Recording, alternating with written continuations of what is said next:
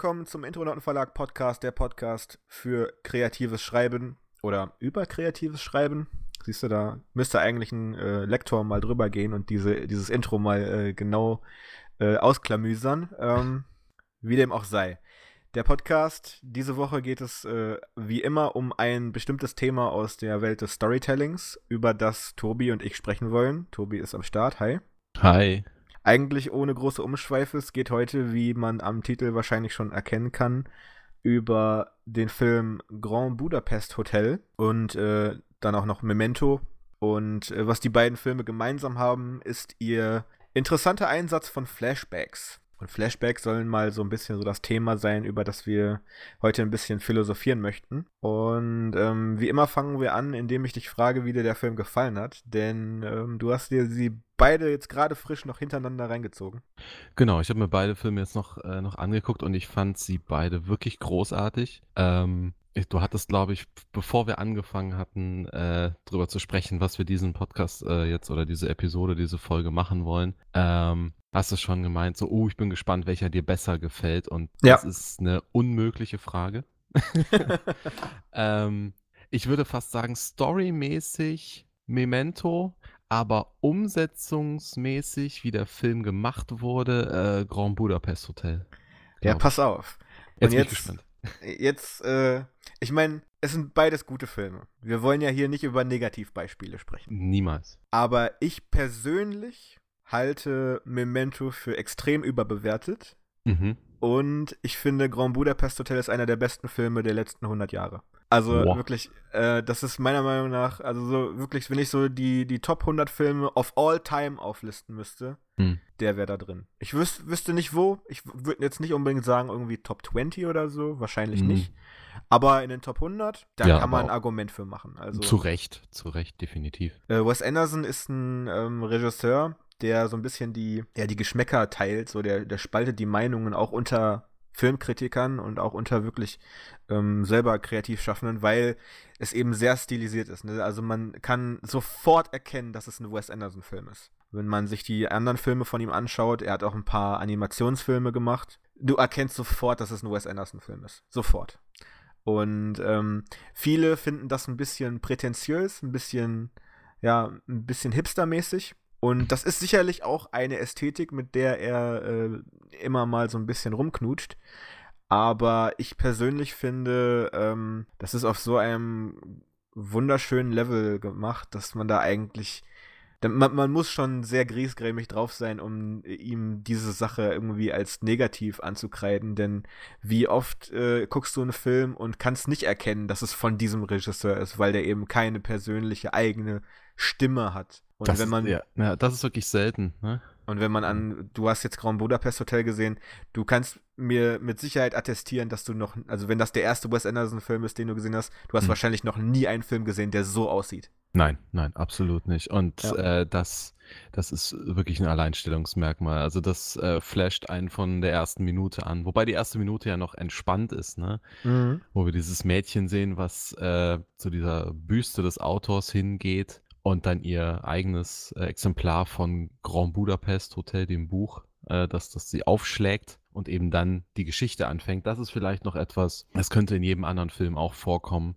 Ja, das ist ein Framing-Device, ne? Wenn man denkt da jetzt zum Beispiel auch an einen anderen äh, Klassiker, äh, Die Braut des Prinzen, The Princess Bride. Da erzählt äh, der Großvater seinem, äh, seinem Enkelsohn oder seinem Sohn, ich weiß es jetzt gar nicht mehr genau, erzählt ihm eine Geschichte und sitzt dann am Bett und macht dann das Buch auf und erzählt dann die Geschichte, die wir dann als Film sehen. Hm.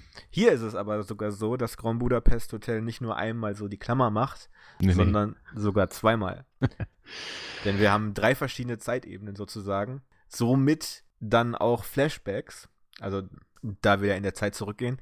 Und äh, ja, das reicht Wes Anderson natürlich noch nicht, denn der ist, ich weiß nicht, ob es dir aufgefallen ist, aber ich denke mal, es ist dir aufgefallen. Er ist sehr bemüht, äh, jeder, jeder Sache noch einen visuellen Touch zu geben. Und deswegen fangen wir, also wir fangen den Film an, wie du gerade erklärt hast. Und das spielt dann in den 80ern und hat dann die normale 1.85 zu 1 äh, Aspekt Ratio. Und Stimmt, ja. Das ist also so, wie wir Filme gewohnt sind zu schauen. Dann aber springen wir in die 60er zurück und dann hat das ähm, Bild plötzlich äh, Balken, denn dann sind wir in der 2.35 zu 1 Aspekt Ratio und das ist der, ähm, das ist der Widescreen und das nennt sich CinemaScope und CinemaScope war das ähm, gängige Format aus den 60ern. Also wir sind in der Neuzeit, haben das neuzeitige Bildformat. Wir gehen eine Ebene in die Vergangenheit. Zu der Zeit waren halt so, da war halt, äh, da kam in den 60ern, da kam gerade so der, das Fernsehen in jeden Haushalt. Mhm. Überall so TV-Dinner. Jeder hatte einen Fernseher. Das war so die, der Anfang, wo jeder einen Fernseher hatte. Und um das zu bekämpfen, hat sich dann das Kino gedacht, so, ey, scheiße, wir müssen irgendwas machen, damit die Leute sich äh, immer noch ins Kino begeben, da sie ja jetzt eigentlich Filme auch zu Hause gucken könnten, müssen wir ein Argument bieten. Und der, die Antwort, die Hollywood dann hatte, war, bei uns ist alles monumentaler, bei uns ist alles größer, bei uns ist alles wir, können Sachen machen, die ihr auf eurem Fernseher niemals sehen könnt. Und das wir, wann, da kamen dann zu, so Filme wie Die Zehn Gebote oder Ben Hur oder Cleopatra, ne, wo mhm. wirklich tausende von Statisten drin waren und so weiter. Und das waren die 60er. Wirklich mhm. groß, bombastisch, monumental. Und deswegen diese Aspektratio CinemaScope, also wirklich riesig einfach. Dann gehen wir aber zurück in die eigentliche Geschichte, also in den Hauptteil der Geschichte. Der spielt in den 30ern. Und in den 30ern, da war, ja, da hattest du halt diese 4 zu 3 Aspektratio. Und darin sehen wir dann alles, was in den 30ern stattfindet. Und dann sind die Balken halt links und rechts, damit das Bild wieder mehr wie ein Kasten aussieht. Und das wird einem möglicherweise erstmal gar nicht auffallen. Oder es wird einem am Anfang auffallen und dann denkt man da gar nicht mehr drüber nach. Aber wer mal genau aufpasst, der wird sich dann an den Kopf fassen und denken so, oh mein Gott, stimmt. Der hat also verschiedene Zeitebenen durch die Flashbacks dann auch noch visuell voneinander abgetrennt. und dann nicht nur. Ja, ja, ist eine geniale Art und Weise, um das umzusetzen, ne? Weil ich finde, ähm, er hat es so umgesetzt, dass es nicht, dass man es nicht sofort sieht. Also es ist sehr, ähm, ja, es kommt, es, es kommt äh, smooth organisch, rüber. Ne? Ja. ja. organisch, genau, das, das trifft es gut. Ja, und ich finde es einfach wunderschön, dass er das mhm. halt einfach geschafft hat, das so zu machen, dass es dann sogar die, die passende Aspektratio zu der Zeit ist, in der es spielt. Mhm. Und das ist sogar noch so eine doppelte Ebene, wo ich mir denke, so Wes Anderson, du Motherfucker einfach. Vor allem, vor allem, dass es ja nicht stört, ne? Wir sind ja jetzt an diese äh, 16 zu 9 Geschichte oder was gewöhnt mhm. und haben jetzt wieder, äh, ich sag mal, fast schon quadratisch vor der Nase. Ähm, es stört nicht, weil es so gut umgesetzt ist, weil das, das Bildwerk, was er, was er da verfeuert, so gut ist. Liegt vielleicht auch daran, dass die, die Kamera häufig so statisch ist, würde ich behaupten, oder? Ja, das ist nämlich sein Markenzeichen. Er hm. will immer, dass alles, ähm, das nennt sich Inner Framing. Wenn du zum Beispiel, und das passiert eigentlich in jeder Einstellung in diesem Film, wenn du auf eine Figur schaust, die steht meistens immer genau in der Mitte, in einem Türrahmen, der genau ab gepasst ist, dass in alle Richtungen der gleiche Abstand ist. Und dann guckt die Person nach rechts oder nach links und dann schwenkt die Kamera in einem exakten 90-Grad-Winkel nach rechts oder nach links, zeigt dann eine Straße, die genau in der Mitte ist. Also, dass du auch immer noch genau da diese perfekte Kartonierung hast sozusagen. Und darauf steht er halt total. Boah, also es ist ein Scheißaufwand, aber genial.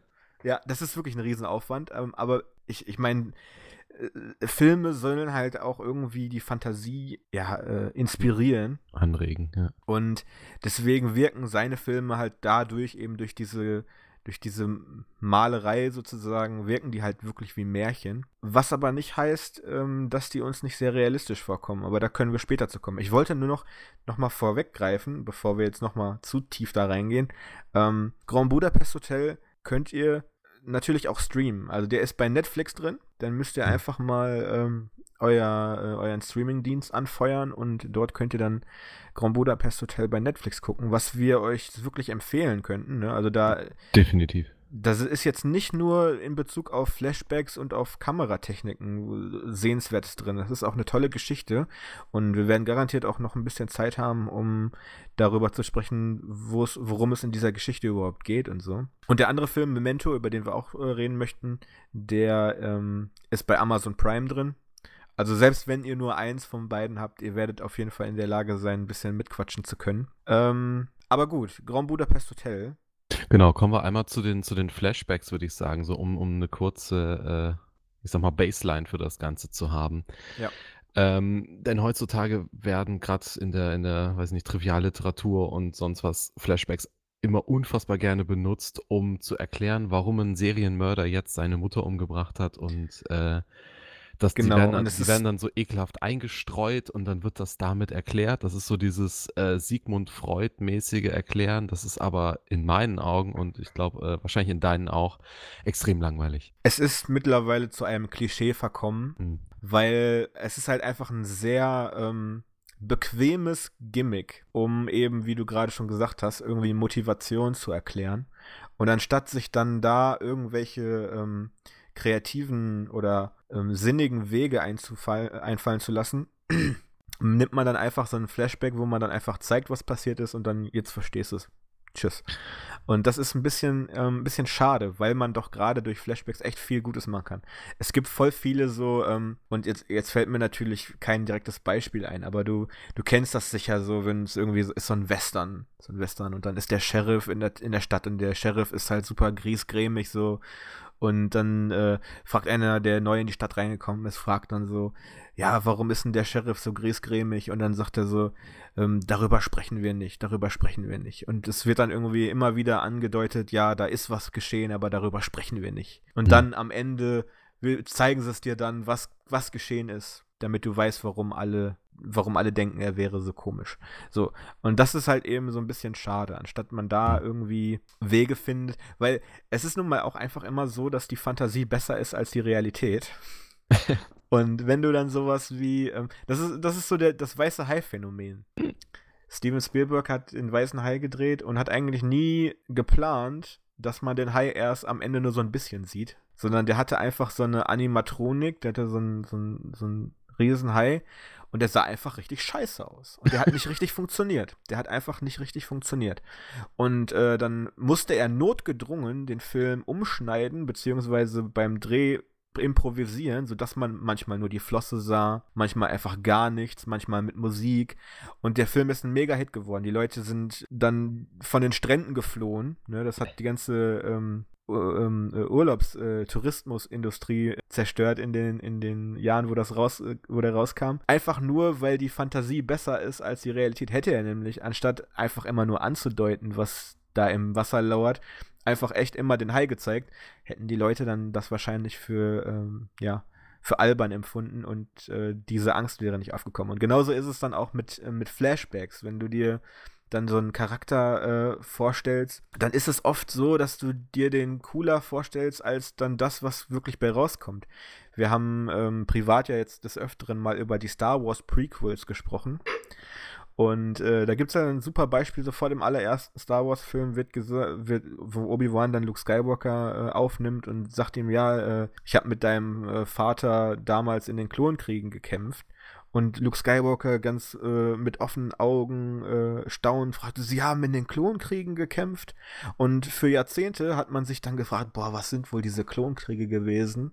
Ja, und dann, ja, dann kam dann kam Star Wars Episode 2 raus und alle haben sich gedacht so, oh, ach, das, ja, okay. Ja, schön, gut.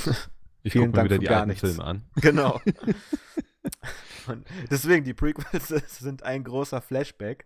Und ein sehr unbefriedigender, wenn ich das mal so sagen darf.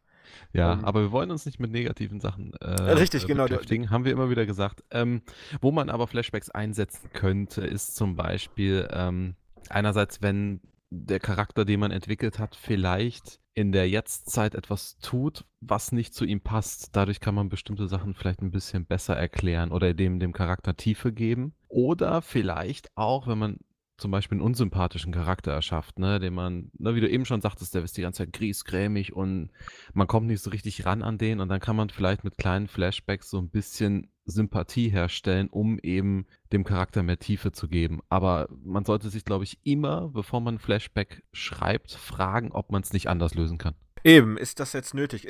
brauche ich das jetzt nur, um Informationen zu übermitteln? Und wenn ja, kann ich das nicht eigentlich auch anders machen?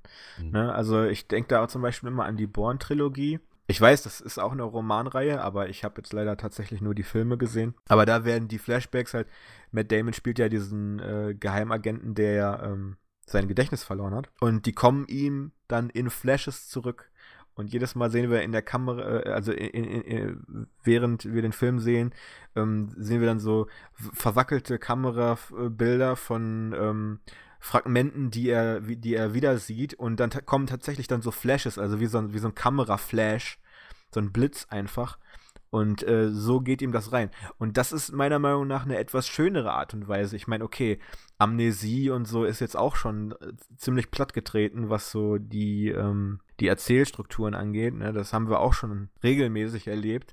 Aber mhm. wenn man da noch irgendwie, wie jetzt tatsächlich in, in der Born-Trilogie dann noch so Wege findet, wie man das visuell interessant gestaltet. Und das kann man auch äh, beim Schreiben, kann man auch Wege finden, wie man das visuell interessant gestaltet dann, ähm, dann bereichert es auch. Ja, das, das denke ich auch. Also, aber wie gesagt, da soll man, da muss man wirklich sehr, sehr aufpassen und ähm, weil, ne, wie man schon sagte, das, das, das äh, landet dann schnell im Kitsch wahrscheinlich, ne, wenn man dann wirklich so Sigmund Freud-mäßig versucht zu erklären, warum der Junge jetzt äh, keine Frauen mehr mag und äh, oder was auch immer. Ähm, aber ne, um das zum Beispiel jetzt wieder auf ein gutes Beispiel zu bringen, Grand Budapest Hotel, wo einfach im Endeffekt der ganze Film ein doppelter Flashback ist, wenn man so will.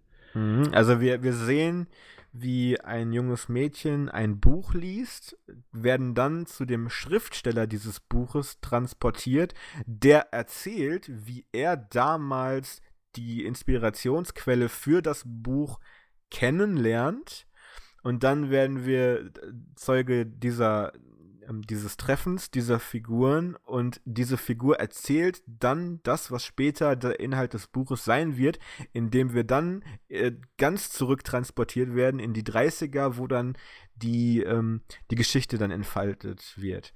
Und ähm, das finde ich halt super charmant, weil ab und mhm. zu wenn dann was Wichtiges passiert ist, dann so, ein, so, so eine Säule der Geschichte ist gerade wichtig passiert, dann gehen wir auch mal äh, einen Schritt zurück und dann sind wir wieder bei äh, Jude Law am Tisch in den 60ern, wie er dem Zero in seiner Erwachsenenform äh, gegenüber sitzt und dann Fragen stellt über das, was gerade erzählt wurde, was, was wir jetzt gerade gesehen haben. Und so bleibt es locker, so bleibt es interessant. Und äh, so werden wir auch wieder daran erinnert, dass wir eine Geschichte erzählt bekommen. Dass wir nicht einfach nur sehen, wie sich Dinge abspielen, sondern dass wir, dass wir auf eine Pointe hoffen können. Denn ähm, und das ist so eine meiner Lieblingsszenen in dem äh, Film. Und es gibt eigentlich, ich finde eigentlich jede Szene toll, aber das ist so eine meiner Lieblingsszenen, wenn ähm, ganz am Ende, und das ist die einzige Schwarz-Weiß-Szene, und zwar dann, wenn die, in wenn die Zug zum, sitzen? Wenn die zum zweiten Mal in dem Zug sitzen. Mhm. beim ersten Mal ist es passiert etwas und Monsieur Gustave, weil ähm, der Lobbyboy Zero ist ein Immigrant Ne, also es äh, kein, also das Ganze spielt so in, so einer, in so einer Fantasiewelt zwischen Österreich, Ungarn und Deutschland. Wurde alles gedreht in Deutschland. Also 30er in der Nähe von Deutschland kann man sich denken, worauf das hinausläuft. Ähm, die Faschisten kommen, die äh, sind dann zusammen in einem Zug und ähm, da verbirgt sich dann Monsieur Gustave für Zero und äh, setzt sich für ihn ein und ähm, bekommt dann so eine Karte, wo dann drauf steht, ja, dieser Junge hat freies Geleit. Und dann äh, passiert der Film und dann am Ende sehen wir, wie äh, die dann nochmal ähm, zusammen im Zug fahren, dann halt nachdem die ganzen Ereignisse geschehen sind und äh, dann beruft, werden sie wieder kontrolliert und ähm, Gustave beruft sich dann auf diese Karte, die ihm ausgehändigt wurde, um Zero erneut aus den Fängen der in Anführungszeichen Nazis dazu äh, befreien. Äh, doch diesmal äh, sind die nicht ganz so nett. Ja, nicht ganz so nett. Also die, äh, die Soldaten des Kaisers sind abgelöst und diesmal kommen dann die Faschisten da rein und äh, die zerreißen dann diese Karte einfach und äh, Monsieur Gustave setzt sich für seinen Freund ein. Und äh, das ist dann die einzig schwarz-weiße Szene, denn ähm, da macht es dann einen Cut und äh, wir sind dann wieder in den 60ern, wo Jude Law der, der Schriftsteller des Buches dann gegenüber dem erwachsenen Zero sitzt und dann fragt, und was ist dann passiert und dann sagt äh, Zero, dann äh, wurde er erschossen. Und dann ist der Film zu Ende. Also das ist so, dann, dann ist die Geschichte zu Ende. So, das ist dann, mh, das zeigt so ein bisschen, dass, ähm, wenn wir Geschichten erzählen, ähm, dass man sich darauf einstellen kann, dass Geschichten auch ein Ende haben. Hm, und vor allem dieses Schwarz-Weiß, was du ja erwähnt hast, ne? Es, ist, es steht ja im extremen Kontrast zum restlichen Film, also zur restlichen Erzählung des Films mhm. sozusagen, weil allein die ersten Szenen von, von Zero, wie er eben äh, hinter dem Concierge hinterherläuft, da haben die äh, lila äh, mm, Jacketts ja, an und genau, kom das komplette Hotel ist rot-orange. Pastelltöne, die Farbpalette von Wes Anderson ist auch immer sehr ähm, blumig. Mm, also sehr brutal, wie das einem farb, farblich ins Gesicht äh, prallt. Ja. Und das wirkt so, als wäre das so noch der schöne Teil der Geschichte. Ne? Die beiden werden zu Freunde oder zu Freunden. Es ist alles farbig, bis eben dann diese Szene, die letzte Szene da im, im, äh, im Zug passiert, die dann eben schwarz-weiß dargestellt ist. Und so in der Art sagt er es sogar selber. Ne? Also mhm. äh, Monsieur Gustave war einer der letzten Männer, die etwas aufrecht äh, erhalten haben, was so schon gar nicht mehr existiert hat. Ja, und das stimmt. Gustave ja. hat sich halt immer für ähm, Manieren und Dekorum ausgesprochen und äh, war immer besonders höflich und äh, hat sich dann immer den Moment genommen. ich denke daran, äh, wie er regelmäßig dann seine viel zu langen Gedichte vorgetragen mhm. hat. und dann, als er dann aus dem Gefängnis ausgebrochen ist äh, und Zero ihm dann sein Gedicht vorträgt und er dann sagt, äh, wunderschön, ich will das zu Ende hören, aber wir müssen gerade uns beeilen, denn wir werden jetzt hier gerade von der Polizei verfolgt. das ist einfach total toll. Ja, der ganze Film, der strotzt ja nur vor tollen Szenen. Ne? Also die, wo ich glaube ich am meisten gelacht habe, war, als äh, Zero ihm die Zeitung bringt. Und man riesig äh, sieht, dass äh, die Panzer kommen und die sind schon nah an der Grenze und Krieg hier. Und äh, drunter steht dann eben, dass diese, äh, dass da eine ehemalige Kundin und sehr gute Freundin von äh, Gustav gestorben ist. Mhm. Und da, es geht ihm nur darum, die Szene, dieser, dieser extrem gute, saubere Swipe nach unten von der Kamera von Krieg gegen, da ist irgendeine Oma gestorben. Ja.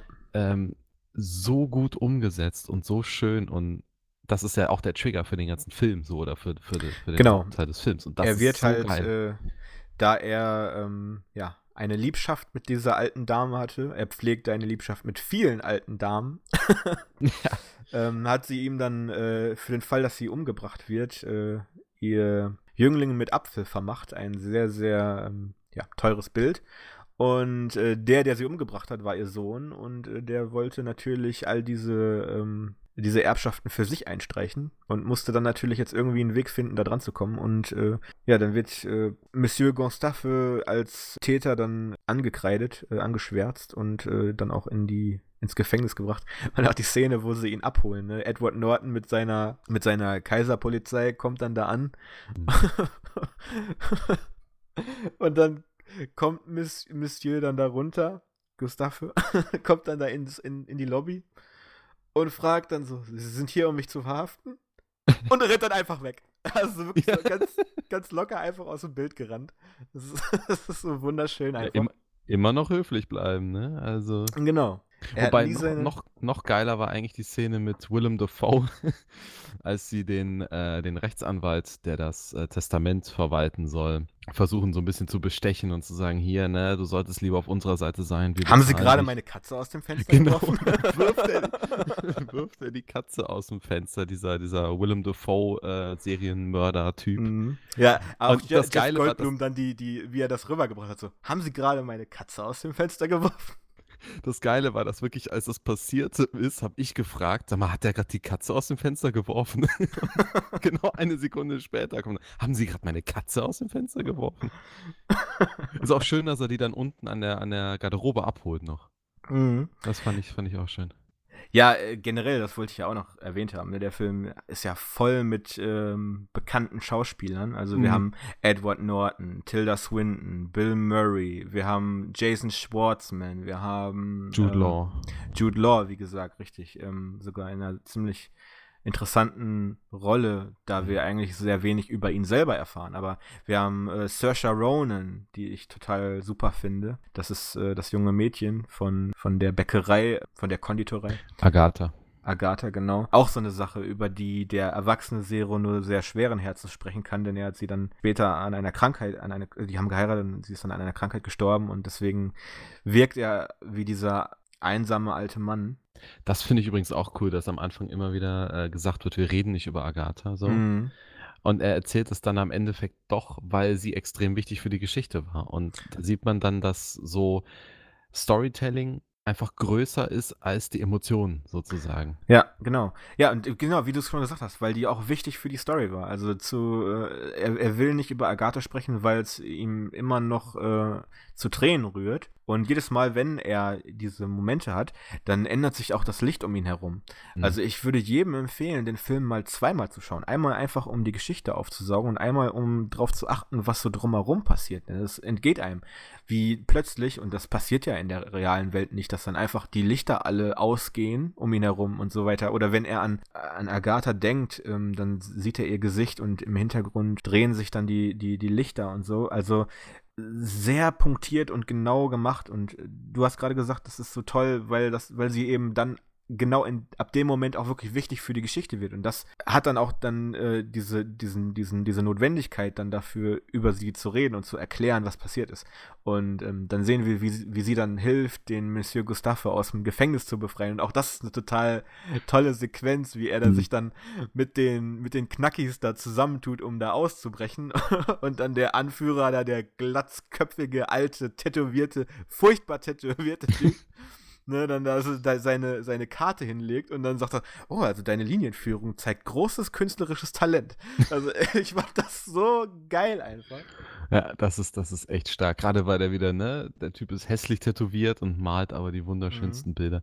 Aber wie die eben auch dann unter dem Tisch sitzen im Kerzenschein und mit diesen Mini-Werkzeugen sich durch den, durch den Boden bohren, das ist so cool umgesetzt, weil natürlich geht es nicht anders. Ja, weil ähm, die bekommen das ja eingeschleust über Agatha, die das in Gebäck äh, verarbeitet. Genau. Und da kannst du ja keine große äh, Kettensäge oder sonst was mit reinbacken, sage ich jetzt mal. Ähm, und das ist dann, das ist eigentlich so voller Humor, aber gleichzeitig ist es todernst, sage ich mal, umgesetzt. Ne? Das Bild ja. ist ja im, im, im Gefängnis ist alles schon ein bisschen farbloser, natürlich, das passt ja auch gut. Ähm, aber auch einfach wunderschön gespielt von, von äh, Ralph Fiennes. Den kennen viele Leute eigentlich nur als Voldemort. Und äh, dann spielt er hier Monsieur Gustave, mhm. der einfach das genaue Gegenteil von Voldemort ist. Mhm. Und, ja, das, äh, das ist natürlich auch stark. Das ist mir tatsächlich gar nicht aufgefallen. Ach, wusstest Namen... du nicht, dass das derselbe Schauspieler nee, ist? Nee, ach, ich hatte den Namen, der kam mir bekannt vor. Ich habe kurz über das Bild oder über den, über den Beitrag von ihm bei Wikipedia geswiped. Da kam aber kein Bild und dann habe ich das nicht. Äh... Ja, gut, also in, in den Harry Potter-Filmen ist er auch ganz ach. blass und hat keine Nase, aber. ja, jetzt, jetzt, wo ich das Bild sehe, ja, jetzt. Äh, ah. Ja, das ist natürlich eine ne schöne Wahl für ihn. Also, ja. guter Schauspieler, würde ich mal behaupten. Ja, also, dann haben wir ähm, Grand Budapest Hotel jetzt äh, ein bisschen angeteased und empfohlen, würde ich jetzt mal so behaupten. Mhm. Aber ich sehe schon, wir sind jetzt gerade schon ein bisschen ins Schwärmen gekommen, deswegen wollen wir doch noch mal auch einen Moment lang über Memento sprechen. Und da würde ich dir jetzt einfach mal ein bisschen die äh, Zügel in die Hand geben, denn äh, du hast es jetzt ganz frisch erlebt und jetzt bin ich mal gespannt, ob wir dieselben Dinge gesehen haben. Ich bin mal gespannt, ob ich den noch äh, komplett so zusammenkriege, weil der ist ja schon ein bisschen komplizierter. Ja. Ja, es ist äh, Memento, du, du hast den als ein bisschen überbewertet empfunden. Das hat mich ja, jetzt der, gewundert, weil der von Christopher Nolan ist und ich dachte, für dich ist der auch sehr gut. Ich mag Christopher Nolan, das ist ein großartiger Regisseur, aber mhm. die Welt verehrt ihn ja bis ins Nirvana, wird ja jetzt schon als äh, der Gott schlechthin gefeiert. Und da muss ich halt zugeben, okay, ich fand anderthalb seiner drei Batman-Filme gut. Mhm. Ich fand äh, Inception gut. Und äh, auch sonst, er hat jetzt kein, noch keinen Film gemacht, den ich scheiße fand. Also er hat noch nicht ein komplettes äh, Star Wars-Universum für dich zerstört. Richtig, richtig. Aber ähm, die Art und Weise, wie er halt jetzt schon äh, Land auf, Land ab äh, als, als dieser als dieses äh, Genie gefeiert wird, das äh, sehe ich noch nicht so recht, weil ich muss vor allem sagen, alles, was so Zwischenmenschliches angeht in seinen Filmen, ist immer sehr kalt. Ja, okay, das, das, ja. Also er kann toll die Story rüberbringen, aber ähm, ich weiß nicht, also ich hatte noch nie, ähm, also er hatte diesen, diesen Moment in Interstellar, über den wir ja schon mal gesprochen haben, wo, ähm, wo er seine erwachsenen Kinder sieht im Weltraum und so weiter. Das ist ja toll geschauspielert. Aber so zwischenmenschliche Emotionen als nicht, wo er jetzt einfach nur sieht, was, was passiert, sondern wo wirklich Interaktion stattfindet. Ne? Also wo vielleicht mal Romantik sein müsste oder wo mal vielleicht irgendwie, ja, ich weiß nicht, irgendwie, irgendwie so, eine, so, eine, so ein Ballast aufkommt. Ich, ich finde, das lässt mich immer sehr kalt. Und er, er sucht ja den Mörder seiner Frau. Also nicht Christopher Nolan, sondern der, Nein, äh, der Darsteller. Der, der, ähm, genau, Guy Memento. Pierce, der Hauptdarsteller in äh, Memento, der sucht äh, den Mörder seiner Frau und hat bei diesem ähm, Übergriff äh, einen Schlag auf den Kopf bekommen und hat sein Kurzzeitgedächtnis verloren. Also er kann sich an nichts erinnern, was seitdem, also er kann sich zwar an alles erinnern, was davor passiert ist, aber neue Informationen kann, kann er nicht mehr speichern. So, und man würde jetzt denken, dass er dann gerade deswegen und eben weil er halt so obsessiv nach dem äh, Täter sucht, man würde eigentlich denken, dass er dann ein bisschen mehr in ähm, Sehnsucht und in seiner Gedankenwelt mehr an seine Frau denkt. Aber so wie ich den Film wahrgenommen habe, ist ihm seine Frau mittlerweile irgendwie egal. Und das ist aber, glaube ich, auch gar nicht falsch tatsächlich. Also ich glaube, das soll so rüberkommen, denn. Nein, glaub, das, das darf aber nicht so rüberkommen, weil für ihn jeder, für, für uns natürlich nicht, weil wir sehen den Film, aber für ihn mhm. ist doch alle 30 Sekunden ist dieser Moment doch gerade eben erst passiert. Ja, okay, ja, du hast, du hast recht, ja. Also das, das ist schwierig. Ähm, ich sag mal, der Film ist von 2000, wir können jetzt ein bisschen spoilern, ne? Ja, ja. Ähm, ich meine, am Ende lernen wir ja, dass es im Endeffekt nicht um seine Frau geht oder wirklich den Mörder zu finden, sondern es geht ja eigentlich darum, dass er irgendwie seinem Leben Sinn gibt. Einem Leben, genau, in dem ja. er dauernd was vergisst. Ja, dass äh, er eigentlich innerhalb von 10, 20 Minuten immer wieder vergisst, warum er jetzt an bestimmten Stellen steht. Ja, ja, nein, aber ich, ich wollte damit einfach nur sagen, er denkt ja, dass die Frau umgebracht wurde. Genau, und, und er, ist, ja, ja, ja, du hast schon recht. Also seine, seine ähm, Motivation ist eigentlich getrieben durch, er möchte den Mörder seiner Frau finden und das würde ja auch für uns bedeuten, dass er seine Frau immer noch über alles liebt und dass da so ein, ja, ne, diese Traurigkeit, die, dass man die ein bisschen besser darstellt. Da hast du schon recht. Es ist aber nicht die einzige Sache, die mir ein bisschen ähm, zu schaffen macht. Hm. Denn gerade Memento ist so ein Film, der wird halt wirklich so bis ins Nirvana gefeiert. Also ich, wie gesagt, ich habe ja auch mal für einige Zeit an der Filmuni gesessen und dann halt so mit anderen Kommilitonen dann im Unterricht dann über Filme gesprochen, die wir so interessant finden, ne? gerade weil Memento natürlich jetzt durch seine konträr verlaufenden Erzählungsstränge ähm, ja doch irgendwie ein Alleinstellungsmerkmal ist. Aber so hart, wie dieser Film gefeiert wird, ne? vor allem wird er auch dafür gefeiert, dass er so genial sei, dass es so, so eine geniale Idee ist. Aber ich, ich, hab, ich tue mich halt schwer damit, weil diese gesamt, dieser gesamte Film lässt sich irgendwie mit, mit einem Denkanstoß irgendwie komplett auseinanderhebeln. Also, wenn er sich nichts Neues merken kann, also seitdem er auf den Kopf bekommen hat, warum kann er dann jedem erzählen, was für eine Art von Amnesie er hat? Ja.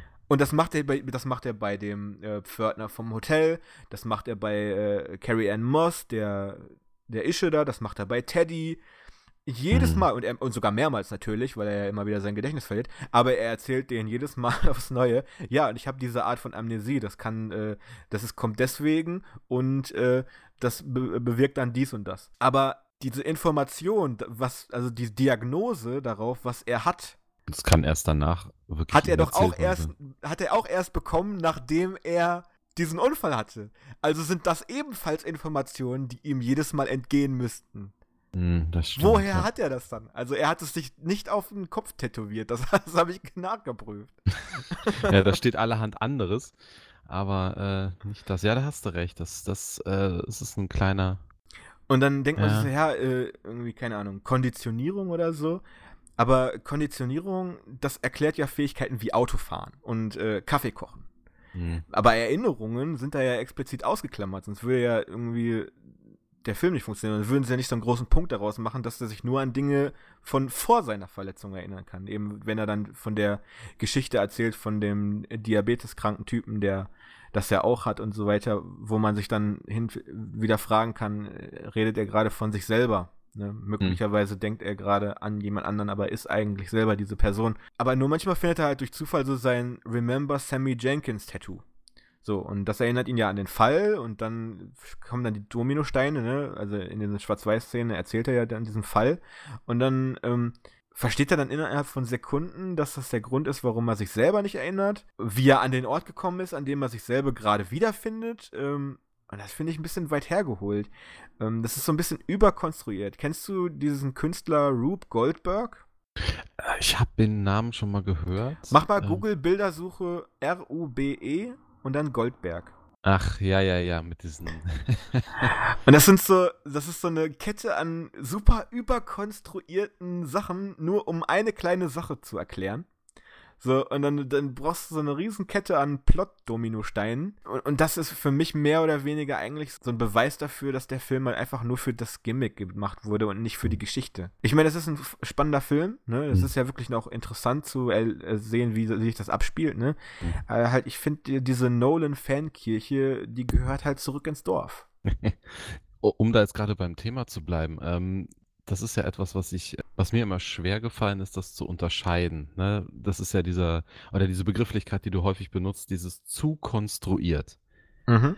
Wie umgeht man das? Weil ne, häufig denkt man sich dann, ah, okay, das würde ja ähm, inhaltlich jetzt Sinn machen, wenn noch der und der, die kennen sich und äh, der weiß dann davon und äh, ne, also eben, dass man aus Versehen eben eher so eine Goldberg-Maschine äh, bastelt. Ähm, da würde ich, ja, kann ich dir sagen, also zumindest so mache ich das, es nennt sich Arkham's Razor. Und das ist ein, ähm, das ist nicht nur in Storytelling ein, ähm, ein Tool, sondern auch generell in, in Kriminal, ähm, Polizeiarbeit, wenn man mit Zeugen und Verdächtigen redet und so. Arkham's Razor besagt nämlich, dass, also da, da, das musst du jetzt für, für deine Frage rückwirkend sehen. Also mhm. Arkham's Razor ja, wir sind, so ein wir sind ja bei wir sind ja bei Flashbacks. ja, nicht schlecht, der war nicht, der war nicht schlecht. Ähm, ja, Arkham's Razor ist halt so die, die einfachste Erklärung. Die, ja, wie, wie kann ich das? Also hier bei Wikipedia, um mal darauf zu verweisen, wird das eher als Sparsamkeitsprinzip äh, betitelt. Also du, du willst mir im Endeffekt sagen, man versucht, jeden Dominostein mit der einfachsten Erklärung umfallen zu lassen. Also, ähm, wenn, wenn man jetzt äh, die Kausalität zwischen A und B rausfinden möchte mhm.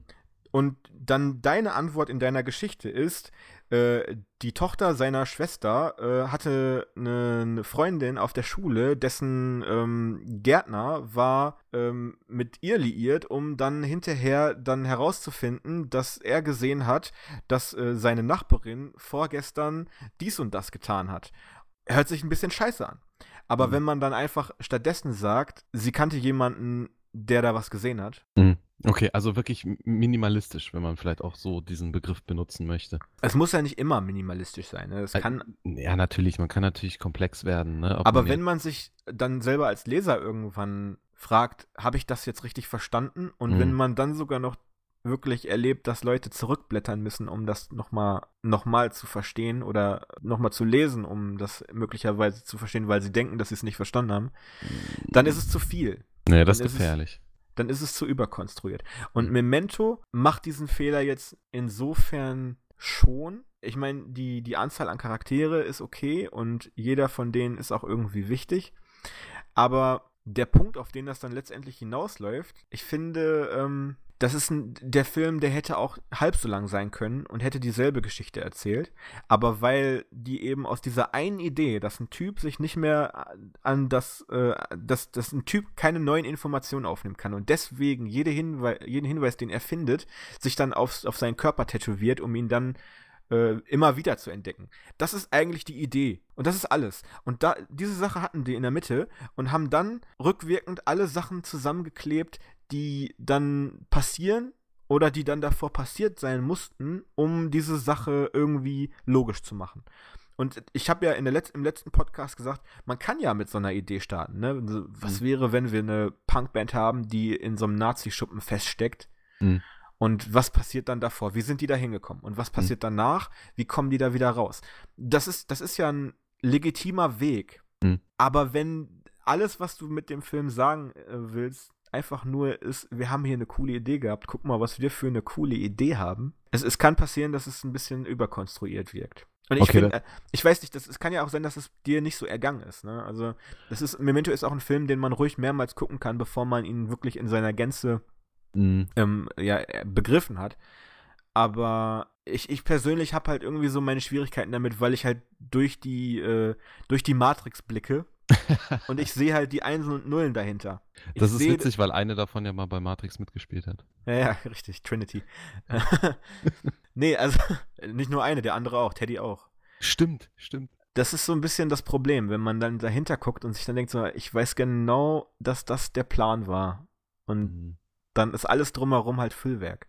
Also ich finde, der Film spielt schon gut mit einem. Ne? Das darf man, das darf man nicht, äh, nicht unterschätzen. Deswegen, nee, nee. Den Teil finde ich gut. Dieses Fuck, was ist jetzt mit diesem Jungen passiert? Und diese, diese Kleinigkeiten wie die zwei äh, Scratches da auf seinem Gesicht. Oder eben auch zum Beispiel das äh, Polaroid von Natalie, wo auf der Rückseite irgendwas geschrieben wurde, was er aber schon längst durchgestrichen hat und wir ums Verrecken nicht wissen, was da drauf steht.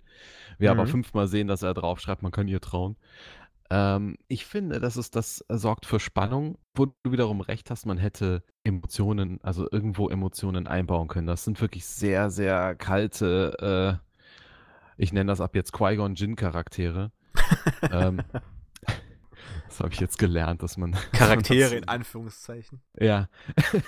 Stichwortgeber. Ähm, genau, dass das, das, das, na, da, das vielleicht, was du eben jetzt sagtest, vielleicht ist der mit, den, mit diesem Rasiermesser äh, auch über seine Geschichte gefahren und hat eben Sachen weggeschnitten, die er für unsinnig fand, wie eben Emotionen.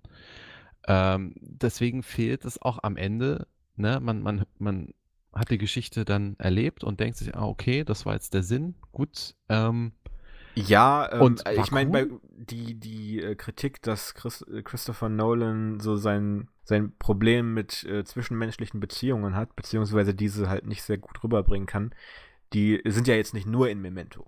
Die sind mhm. ja öfter. Die sind ja eigentlich fast in jedem seiner Filme ein Problem. Also ich habe, Batman hat in seiner Trilogie drei verschiedene Weiber. Oh, also okay, eine, eine, die von zwei verschiedenen Figuren gespielt wird, äh, Schauspielerin gespielt wird. Aber er hat mit keiner von denen irgendwelche Chemie so. Da ist irgendwie, also Weiß ich nicht. Das, mhm. Christopher Nolan ist kein Regisseur, der das meiner Meinung nach gut rüberbringt. Mhm. Aber das kann ja sein, dass er das dann für jeden seiner Filme wegrasiert.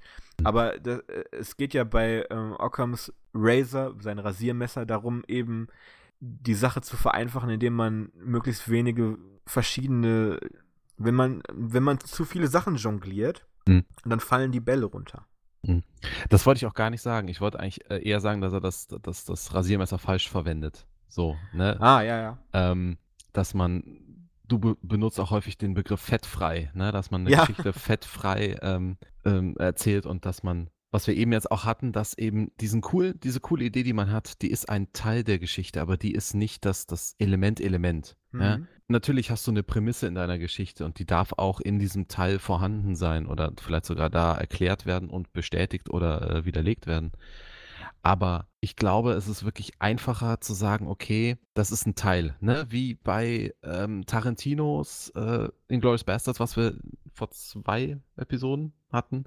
Ähm, vielleicht war, war wirklich dieses, dieser Unterschied, wie die Amerikaner und die Deutschen die drei zeigen, der springende Punkt in seinem Kopf. Hm. Und er hat sich gedacht, da muss ich einen Film drumherum bauen. Ja, das, das, mag, das mag durchaus sein. Ja. Genau. Aber es war nicht so, dass er den Film um diese Szene rumgebaut hat, sondern er hat einen linear, linearen Verlauf sich überlegt. Also er hat gedacht, okay, wir haben also einen Unterschied Amerikaner und Deutsche, also müssen wir, gehen wir mal in den Krieg. Ja, dann sind wir im Kriegsbereich. Und ich frage ja, richtig, richtig. Ich frage ja auch oft, äh, worum geht's in, deinem, in deiner Geschichte? Was ist so der Punkt dahinter? Und der Punkt hinter Memento es ist eine Geschichte über, und da muss man dann erstmal schon mal ein bisschen drüber nachdenken.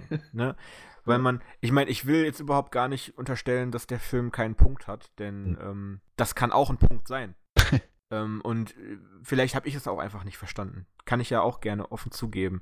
Aber wenn ich das jetzt mit Grand Budapest Hotel vergleiche, ich habe sofort verstanden, dass es in, in dieser Geschichte um Loyalität geht, mhm. um Freundschaft mhm. und in so einem, also in, in so kleineren, äh, in kleinerer Quantität einmal um ähm, den Wert von Umgang miteinander, ne? also mhm. ein, ein, ein fairer und ähm, höflicher Umgang miteinander und so, ich will ja jetzt gar nicht zu, das, das fast zu groß aufmachen, was Immigration und so angeht, aber das wird halt ganz oft irgendwie so unterschwellig mit eingebaut. Ne? Also Zero ist ein Immigrant, ähm, seine Agatha ist eine ähm, Immigrantin, die, ähm, ich weiß nicht, ob es dir aufgefallen ist, aber ähm, dieses riesige ähm, Geburtmal, Geburtsmal, was sie auf ihrer Wange hat, das hat die Form von Mexiko. Hm, das sagt doch sogar der, äh, der Gustav. Und äh, ich weiß ja nicht, du hast wahrscheinlich in letzter Zeit mal äh, Nachrichten angemacht. Hm.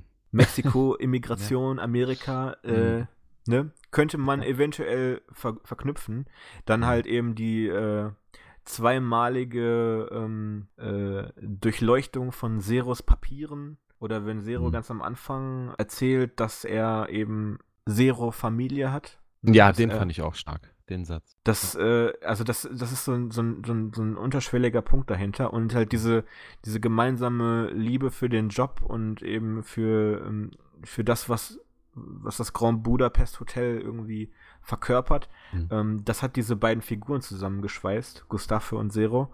Und ähm, diese Freundschaft, die halt dann da dann sogar in die äh, in die krassesten Bahnen geht. Ne? Also Gustave mhm. ist der, der die beiden äh, jungen Verliebten hinterher traut.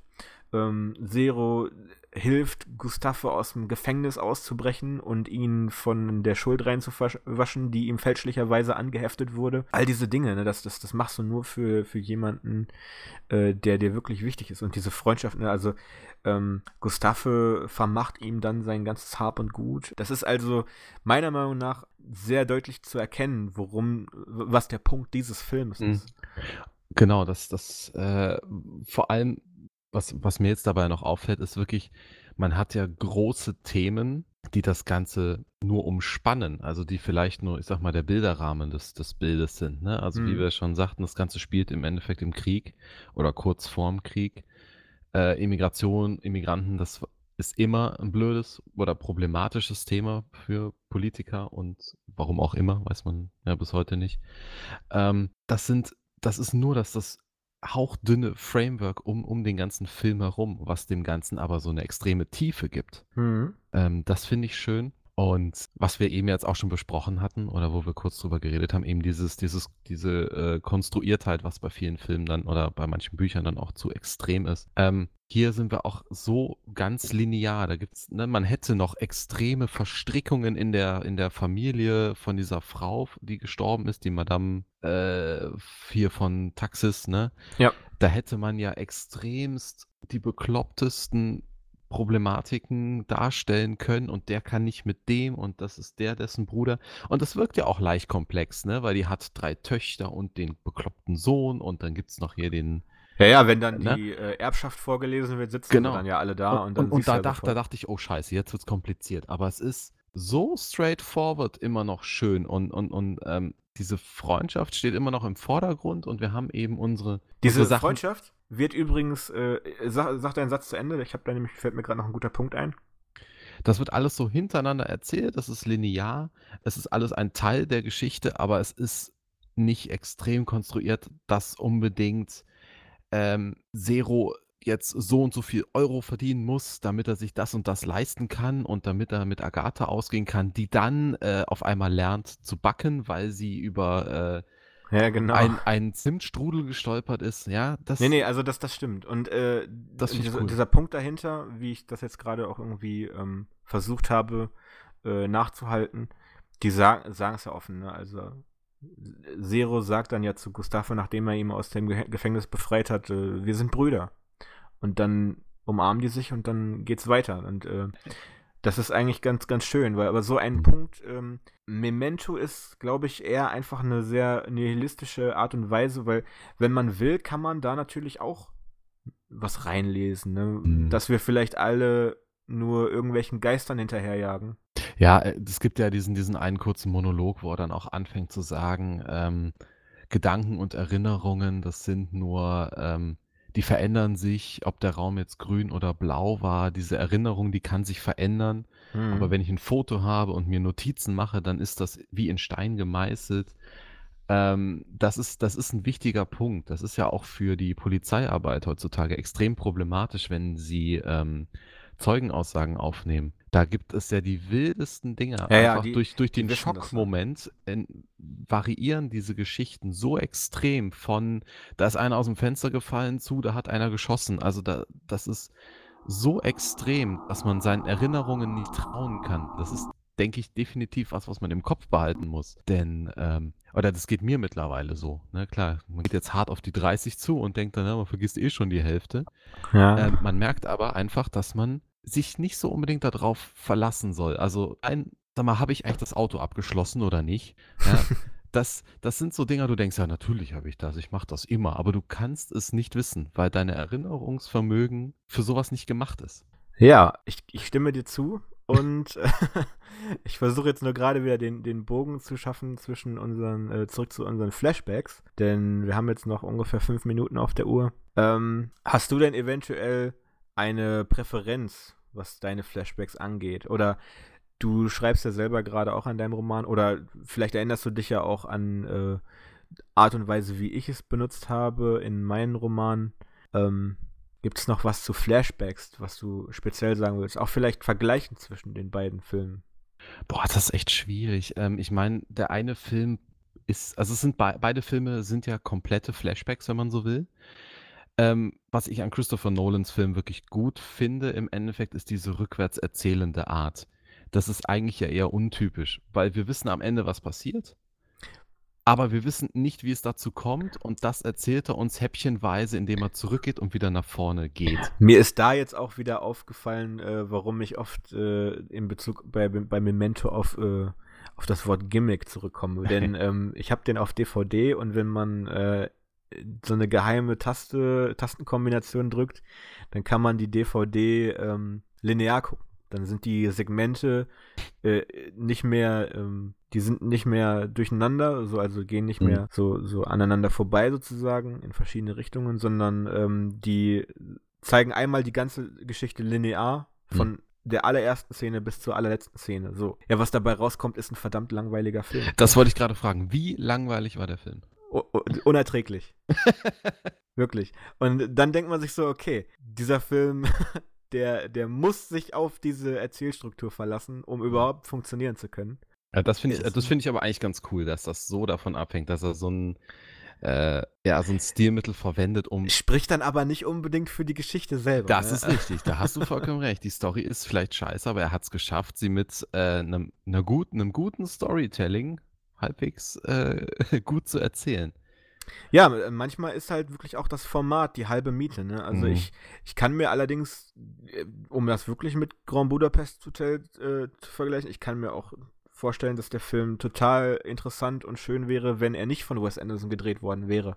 Mhm. Die, dieser visuelle Stil, der macht aus diesem guten Film halt ein Meisterwerk, mhm. aber wäre dieses, dieses Markenzeichen von ihm nicht drin, wäre es immer noch ein guter Film. Also äh, das ist jetzt ja, Spekulation, das, das ne? aber, aber glaube Ja, das stimmt schon. Also den hätten, den hätten auch andere drehen dürfen, das, das finde ich schon. Ähm, und dafür ist die Story gut, ne? weil die ist nicht, die ist nicht langweilig, die hat viele Ecken und Kanten, das finde ich auch echt schön. Ähm, und diese immer wieder, da sollte man vielleicht auch bald mal drüber sprechen, die Comic Reliefs ähm, funktionieren in diesem Film, finde ich, extrem gut.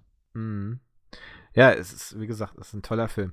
Aber ja, ähm, ich hatte ja gefragt, wie, wie, wie, du schreibst, denn ich weiß Boah. ja jetzt von deiner Geschichte, ähm, dass du auch ein bisschen mit äh, Erinnerungen ähm, zu tun hast. Ist, ist dir da schon irgendwas in der Art mal untergekommen, vielleicht eine Idee gekommen, irgendwas zu zeigen, was schon mal passiert ist? Denn es gibt ja auch ähm, Filme, und die mag ich zum Beispiel total gerne, die am Anfang gar nicht erst so direkt zeigen, dass es gerade ein Flashback ist, den du da siehst. Mhm. Und äh, das äh, wirft den Zuschauer natürlich immer erstmal ein bisschen raus. Auch den, auch den Leser, das gibt es natürlich auch in, in Büchern. Und fühlen sich dann aber umso, ja, umso sicherer, wenn sie es dann gepackt haben mhm. und dann verstehen, dass sie ja gerade gar nicht in derselben Zeitebene sind wie vielleicht das, das Kapitel davor. Mhm. Ähm, ich, äh, ich versuche gerade ein Beispiel rauszufinden, aber Tarantino macht das zum Beispiel auch ganz gerne. In Kill Bill mhm. wenn, ähm, wenn er auf Szenen zurückgeht, wo noch bevor ähm, die Braut zu Moose geschlagen wurde. ähm, die, ich glaube, so die Übergänge da sind da so winzig und, und, und kurz, dass man da vielleicht manchmal gar nicht direkt erkennt, dass man jetzt gerade nicht nach dem Ereignis ist, sondern dass sich, dass sich das Abspielende gerade vor dem Ereignis irgendwie passiert. Und also sowas zum Beispiel finde ich ganz cool. Ich kann zum Beispiel einen anderen Film schwer empfehlen und ich äh, gucke mal gerade, ob man den irgendwo streamen kann. Ich meine nämlich, der war mal eine ganze Weile bei Amazon Prime drin. Äh, Sekunde. Ja, der ist bei Amazon Prime drin, auch ein fantastischer Film, der heißt Manchester by the Sea. Und der Film, ähm, der ist heftig. und äh, da geht es halt um einen Mann, der seine Familie verloren hat und äh, dann mit der Schuld davon lebt. Und wir werden halt nie so, also es wird nie einfach so gezeigt in einem Flashback, aber er lebt halt immer noch in dieser Stadt. Da ist dann eine Szene, wie, also als Flashback, sehen wir ihn dann, der dann gerade frisch auf dem Polizeirevier sitzt und dann hört, was passiert ist und dass seine Familie tot ist. Und dann gibt es diese mega krass gespielt. Dafür wurde dann der, ähm, der Hauptdarsteller auch mit einem Oscar ausgezeichnet. 2016 kam der Film raus. Ähm, diese Realisa Realisierung in seinen Augen, in seinem Gesicht, das, was er da gerade hört, und äh, dann wartet er, steht dann da regungslos, der Polizist dreht sich um und er greift ihm an, die, äh, an den Gürtel, zieht seine Pistole raus und versucht sich selber zu erschießen. Und das ist so heftig krass gespielt einfach, ne? Also wirklich, das sind so kleine Sachen, ne? Die, die musst du in einem Flashback zeigen, weil das, das mhm. ist eine Sache, die, die, ähm,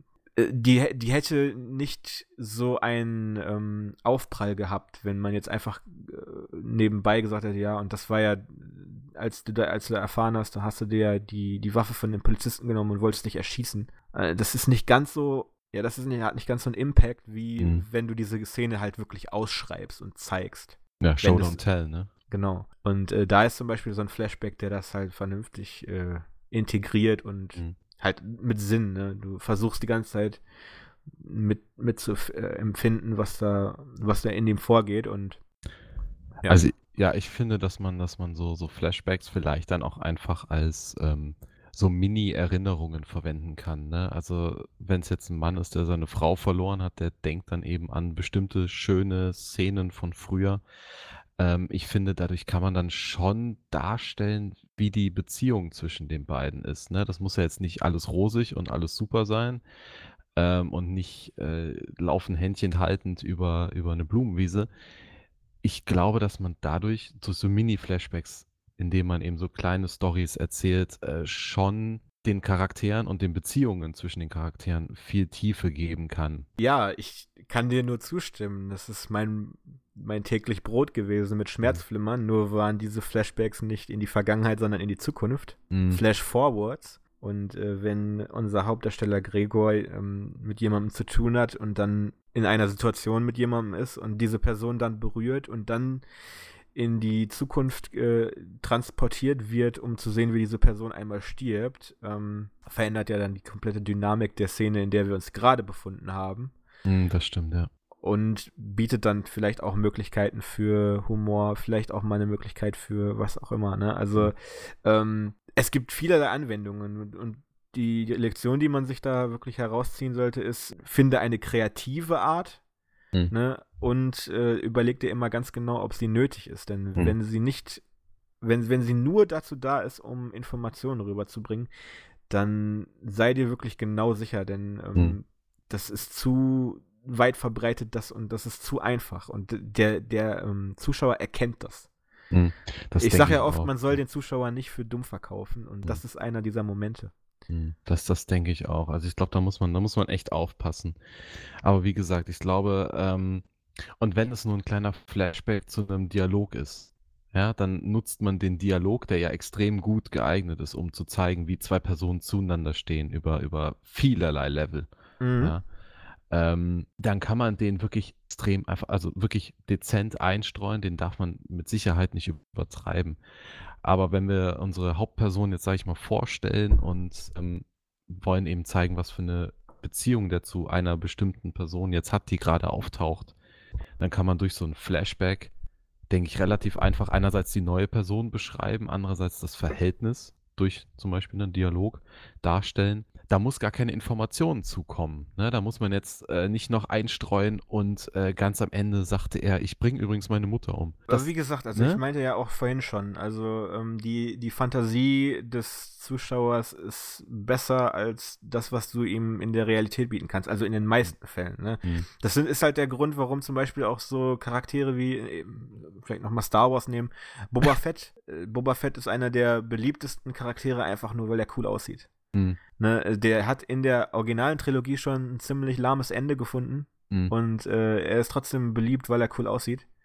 Und dann in den, in den Prequels sehen wir, was das für ein Dude ist und ja, weiß nicht, irgendwie ist da die Coolness verloren gegangen. Absolut, also den, den haben sie wirklich komplett in die Tonne gehauen. Deswegen, also das ist dann so, ne? Also Schulterzucken. Mm. Und das, was man sich über ihn vorgestellt hat, mm. dass er dieser mandalorianische äh, Held ist und was auch immer er vielleicht schon an äh, Kopfgelder eingestrichen hat, das alles in der, das, das hast du dir selber dazu ausgedacht und das mhm. ist das, was ja deine Zuneigung zu ihm äh, irgendwie entfacht hat. Mhm. Aber das, deswegen George manchmal, Lucas. Nun, wie dem auch sei, das soll es zu Flashbacks gewesen sein. Ähm, wenn ihr Feedback habt und äh, wie ihr in unserer Green Room Episode sicherlich noch gehört habt, äh, wollen wir euch anspornen, uns Feedback zu schicken.